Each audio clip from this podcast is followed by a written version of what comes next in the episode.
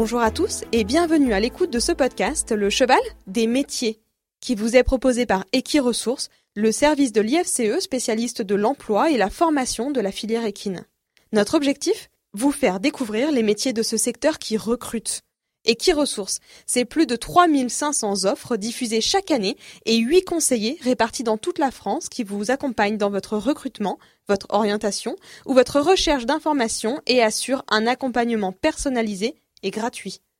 Dans chaque épisode de ce podcast, un professionnel de la filière vous fera découvrir son métier et vous livrera son expérience ainsi que ses conseils.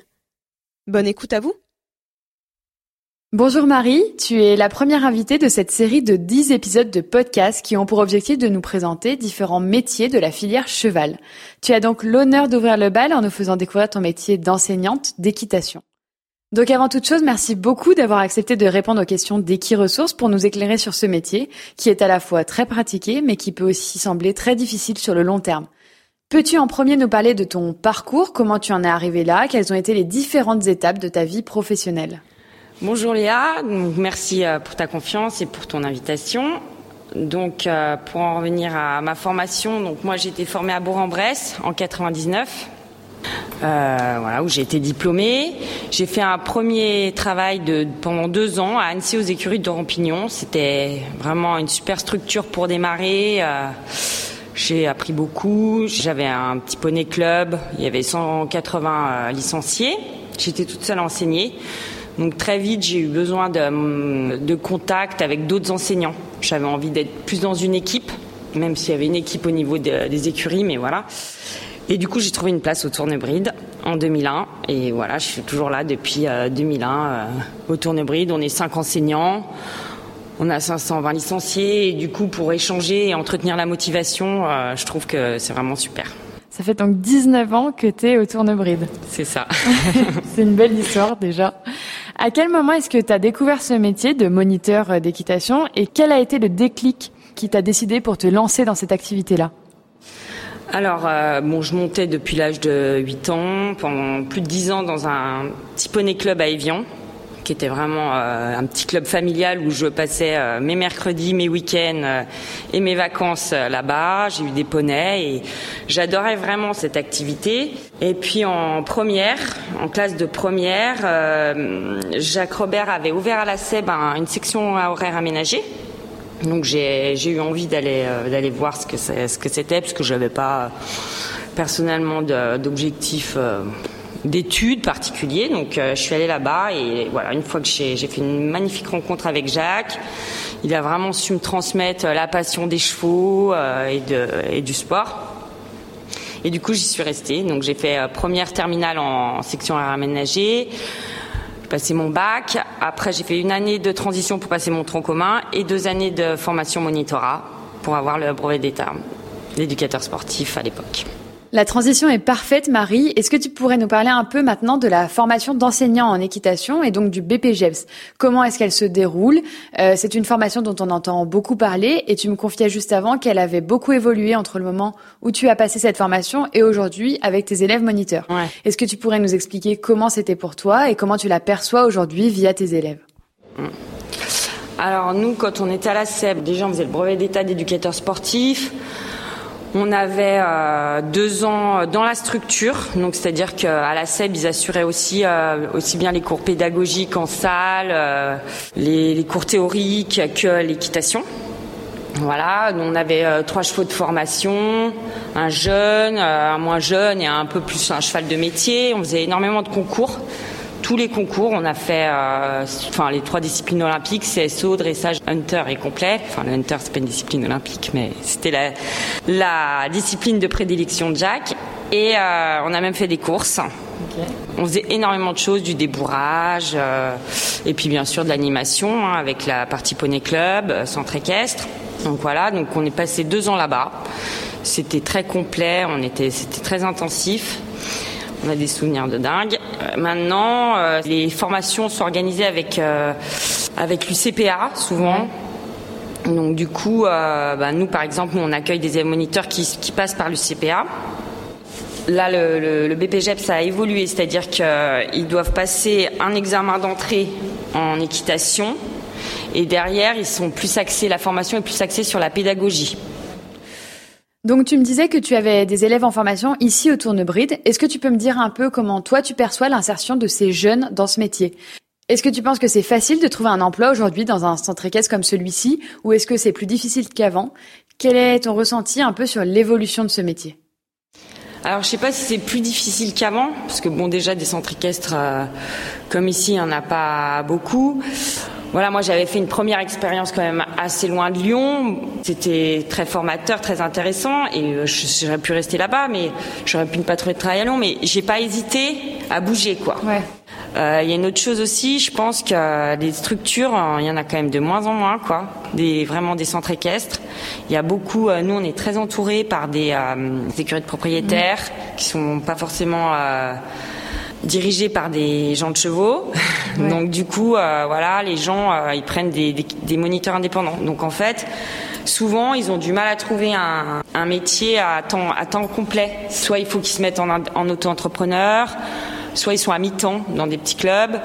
Et voilà, je pense aussi que c'est pour ça qu'ils durent pas dans le temps, parce que finalement, trouver un poste comme moi j'ai pu trouver à l'époque, bah, c'est assez rare, quoi. C'est vrai ce que tu me dis. Depuis quelques années, on voit une multiplication de structures ici dans la région et notamment en Rhône-Alpes. Il y en a de plus en plus. Tu penses que c'est plus formateur d'être enseignant salarié comme tu l'es ou plutôt enseignant indépendant? Euh, ben, je pense euh, déjà que c'est plus confortable au niveau financier. Et puis c'est plus formateur, oui, parce que tu es dans une structure, tu as tes élèves que tu prends en baby poney, que tu accompagnes jusqu'à la compétition. Mmh. Donc euh, déjà, euh, tu as une, as une notion de l'évolution du cavalier, de, voilà, tu, tu gères ta, ta, cavalerie. Donc euh, c'est pareil, quoi. Il faut que bah, ces, ces, chevaux, euh, tu les sélectionnes, tu les, tu dois les dresser, euh, voilà. Mm. Et enfin pour moi, c'est c'est aussi une autre, une autre motivation que d'aller comme ça dans des structures épisodiquement où les gens vont changer, où tu as du mal à avoir la progression de ton élève, la progression du cheval. Là, tu as, ton univers en fait. Hein. Alors nous, en plus, euh, le plus qu'on a, c'est qu'on est nombreux. Donc en plus, on échange, on voilà. Donc c'est vrai que ça motive encore plus. Et moi, ce que j'aime ici, c'est ça, c'est d'avoir les petits à 4-5 ans. Et de, le challenge, c'est de les garder le plus longtemps possible, quoi, qu'ils finissent avec Marc en amateur, quoi.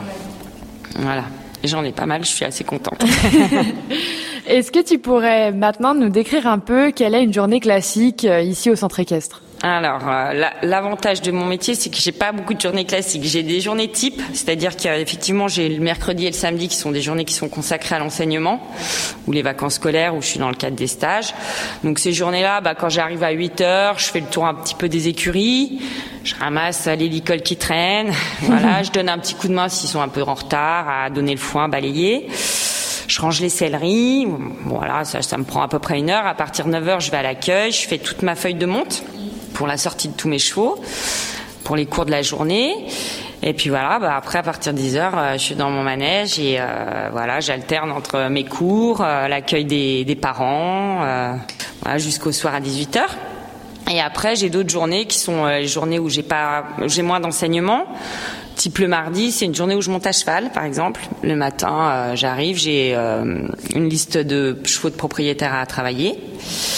Voilà, donc je m'organise et puis j'ai mes cours du soir. C'était important pour toi de monter à cheval en plus d'enseigner? Alors, euh, monter à cheval, oui. Ouais. Alors par contre, je fais plus de concours. Ouais. Je fais plus de concours euh, pour plein de raisons. Mais monter à cheval, ouais, c'est c'est très important et euh, même j'aime pas monter forcément toute seule. Mmh. Là, je quotidiennement oui parce que euh, voilà, on est quand même euh, autonome, mais euh, j'aime euh, prendre des, des, stages avec les uns les autres, euh, continuer d'avoir de, des sensations. Et, euh, et puis physiquement, ouais, c'est important quoi de pas pas se laisser aller quoi. On est quand même des sportifs, faut qu'on puisse reprendre un cheval d'un client, faut enfin voilà, faut quand même rester au niveau quoi, c'est important. Alors après la compète, c'est encore un autre problème. Mmh. Est-ce que tu pourrais nous parler un peu des avantages et des inconvénients de ce métier? Et toi, qu'est-ce que tu aimes dans ce métier-là? Parce que je pense que quand même c'est un métier de passionné. Ah ouais. Alors, euh, je vais commencer par euh, les avantages, parce que moi, je suis quelqu'un de positif. Donc, euh, bah, pour moi, déjà, c'est vivre au contact des chevaux. Hein, ouais. Clairement, euh, voilà, moi, je trouve que les chevaux, c'est euh, c'est passionnant. C'est t'apprends tous les jours avec les chevaux. Il n'y a rien de pire qu'un cheval pour te faire mentir. Et euh, j'adore les animaux, ça c'est la première chose. J'aime les gens aussi. Moi j'adore les enfants et, euh, et j'adore transmettre euh, cette passion, que ce soit à pied ou à cheval. Quoi. Je, je suis vraiment dans le, la transmission, ça c'est sûr. Puis bon, moi j'adore le travail en plein air. Je pourrais pas rester enfermée dans un bureau. Je suis plutôt de nature un peu active, donc euh, voilà, j'ai besoin de faire des choses, d'organiser des, des stages, d'organiser des des concours, euh, voilà, d'aller en concours. Euh, ouais, c'est voilà, ça c'est ma, ma motivation, c'est sûr. Après, je dirais les points un peu négatifs, euh, bon, ce sont les horaires. Ouais. Parfois, qui sont euh, un peu en décalé avec le monde euh, réel, je dirais. Les copains qui sont pas forcément dans le métier ou quoi. La famille, essentiellement, parce que voilà, quand il faut savoir faire quelques quelques choix. Et puis euh, le rythme. Parfois, tu as des périodes, tu as des grosses périodes de rythme qui sont très très soutenues. Euh, voilà. Et euh, non, bah, sinon, euh, bon, bah, le temps. Parfois, ça peut, à la longue, quand il fait très chaud, quand il fait très froid, euh, faut quand même se motiver. Mais euh, voilà, c'est quand même, ça fait partie des. Quelles sont pour toi les qualités nécessaires pour se lancer euh, dans ce métier? Alors, pour moi, la, la qualité première, celle qu'on m'a appris quand je suis rentrée en formation, c'est de savoir s'adapter. Ouais. Voilà, parce que tu dois te savoir t'adapter aux chevaux, aux gens, parce que bon, t'as des gens qui sont tous différents, qui n'ont pas forcément les mêmes objectifs euh, sportifs.